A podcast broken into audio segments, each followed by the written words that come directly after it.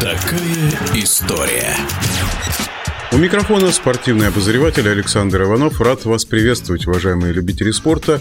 Это был, наверное, 95-й год, когда мне посчастливилось в гримерке Московского театра сатира взять интервью у страстного болельщика ЦСКА, народного артиста Советского Союза Георгия Менглета. Мы общались, когда чемпионат мира в США уже остался позади, куда сборная России поехала не в сильнейшем составе. Тогда ряд игроков отказались выступать за национальную команду под руководством Павла Садырина. Георгий Георгий Павлович очень переживал и очень любил футбол.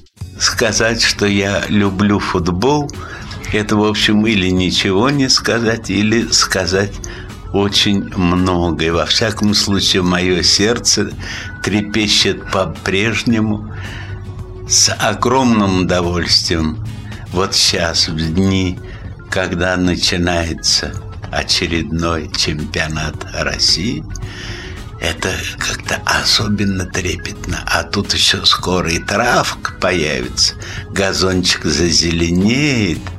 И вроде как будто я уже и на природе. Вроде как будто бы я и помолодел. И вроде опять пришел в гости к своему любимому футболу. Но вы знаете, какая у меня штука есть? Вот есть такое выражение. Ну, это видно невооруженным взглядом. Вот я думаю, что это выражение плохое. Надо обязательно, в частности, к футболу вооруженным глазом подходить и взглядом. А чем он вооружен должен быть? Мне кажется, любовью, уважением и сознанием, что это очень и очень интересная и бесконечно трудная игра – которая, ну, заразила миллионы, миллиарды людей, не знаю, там не считал, но, но много-много у него поклонников у этого окаянного футбола. Ну, и поэтому мне не хочется влезать в те дебри, в которых я окажусь просто такой околофутбольный человек – который хочет сплетен, хочет э, показать, что он что-то, что он понимает. Он нет. Но что-то я ведь понимаю. И что-то мне нравится. Вы знаете, когда я думаю о современном футболе, как это ни странно, и вам, может быть, покажется почти смешно, но я думаю почему-то очень, вспоминая с огромной любовью дворовый футбол. Я его очень любил. Ну, не говоря о том, что я сам э, играл, и, но почему же меня э, иногда обуревает так некоторая тоска по дворовому футболу?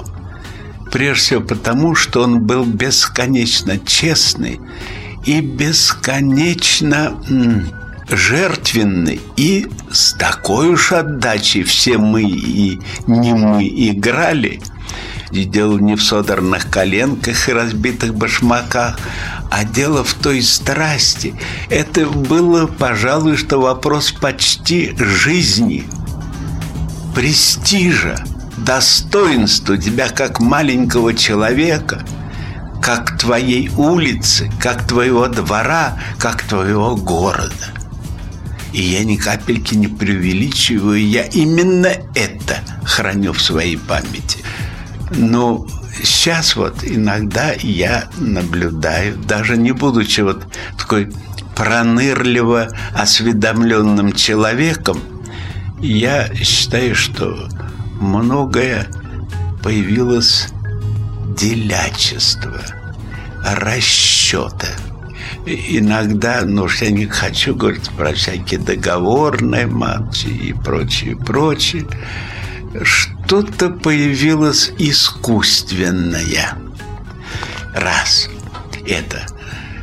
Во-вторых, я себе не мог представить перед последним первенством мира, что у нас окажется группа, скажем, хороших, я не могу сказать, что великолепных, но хороших игроков, которые являлись членами сборной, и которые позволили себе позволили, повторяю себе право, написать это для меня злосчастное письмо 12, что ли. Лучше, чтобы была чертова дюжина. Ну вот, а может, она и была. Но это меня, ну что ж, возмутило, да. Причем рука была занесена на прекрасного специалиста Садырина, который, э, я думаю, в квалификации которого ни мне и ни им сомневаться. Но они засомневались. Вот, это было не очень симпатично, чтобы не сказать большего. Но от этого проиграл и футбол, и все, что мы думаем о футболе.